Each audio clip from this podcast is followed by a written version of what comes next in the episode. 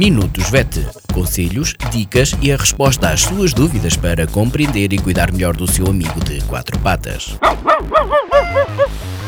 Minutos VET às quartas-feiras pelas 15h20, aqui na sua Vagos FM com a veterinária Ana Neves.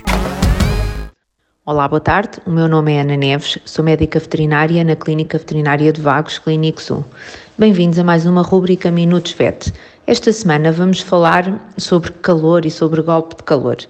Sabia que os cães e os gatos não transpiram? Pois é, a transpiração é um processo que permite o arrefecimento do corpo. Os cães e os gatos não têm a mesma quantidade de glândulas sudoríparas que tem uh, o homem. Tem, estão, elas estão apenas localizadas nas almofadinhas plantares, o que vai dificultar que o arrefecimento, vai fazer com que o arrefecimento do seu corpo uh, seja feito de outra forma e essa forma é precisamente pela respiração. Portanto, eles perdem uh, vapor de água pela respiração e a respiração vai ser o processo principal para o arrefecimento, que permite o arrefecimento uh, do corpo, do, do, principalmente dos cães e dos gatos também.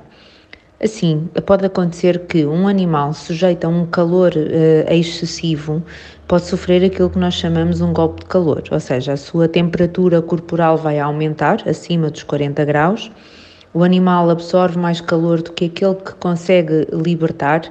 Uh, e com, com o tempo isto vai provocar, em pouco tempo, isto vai provocar uma falência geral dos seus órgãos e pode acabar com a morte do animal.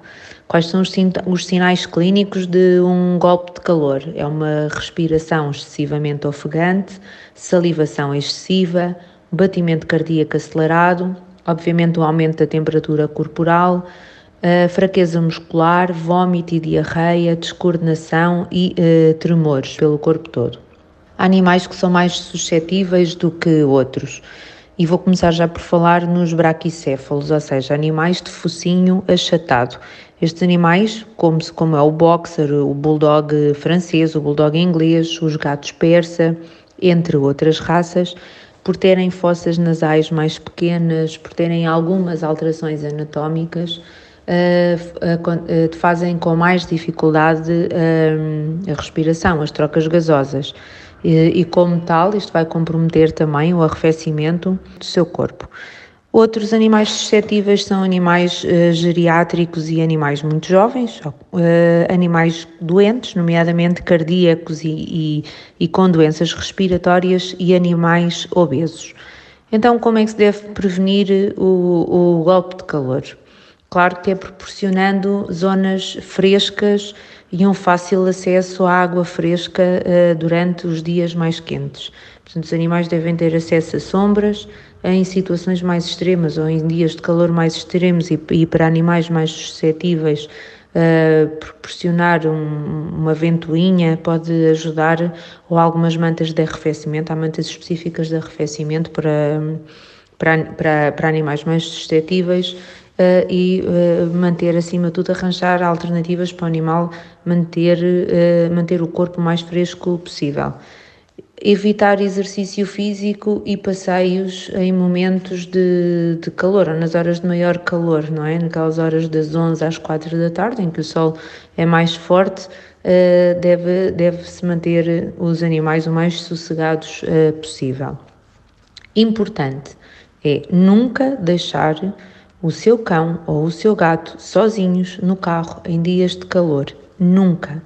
O carro aquece muito mais, a temperatura no interior do carro, normalmente num carro que está ao sol, é muito superior à temperatura exterior eh, e, coitado do animal, eh, é, é, é, é, talvez a principal causa de, de, golpes de calor que nós temos, é precisamente por isto. Animais que ficaram muito tempo sozinhos no carro e animais que foram sujeitos a exercício físico ou passeios em horas de, de, de maior calor.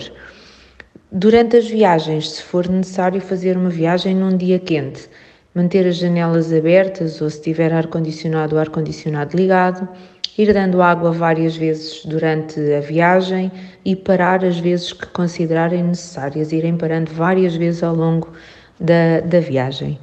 Uh, o golpe de calor é uma urgência médica. Um, deve dirigir-se o mais depressa possível a um, a um, veterinário. Enquanto não chega ao veterinário, deve tentar arrefecer o corpo do animal, mergulhando em água, se for possível, ou molhando o animal todo, utilizando também toalhas úmidas ou molhadas para o envolver como forma de, de tentar baixar a temperatura. Não se esqueça que a zona abdominal, a zona onde eles têm menos pelo, é uma zona que permite fazer um arrefecimento mais, mais rápido. No transporte até ao veterinário, devem manter as janelas abertas ou preferencialmente o ar-condicionado ligado. Uh, não facilite, o golpe de calor pode ser fatal. Obrigada e até para a semana.